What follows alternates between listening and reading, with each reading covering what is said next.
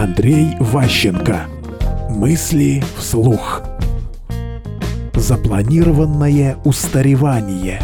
После изобретения чипов в экономике появилась такая философия, которая не была характерна для экономики в целом раньше.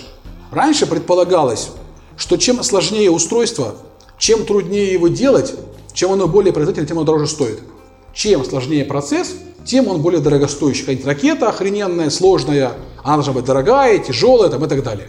Но появление кремниевых технологий привело к тому, что можно каждый год получать чип, который там в два раза мощнее, чем предыдущий, в два раза дешевле и там в два раза больше количество делается. И эта история из экономики чипов сейчас переходит на все остальные виды производства. Оказалось, что выгодно делать не машины, которые работают 20 лет, а делать машины, которые уже меняют через 3 года. Оказалось, что делать выгодно холодильники, не которые работают 20 лет, а которые меняют раз в 7 лет.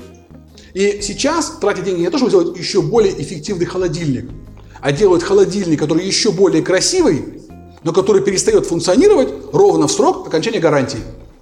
Это выгодно с точки зрения загрузки экономики. Мысли вслух.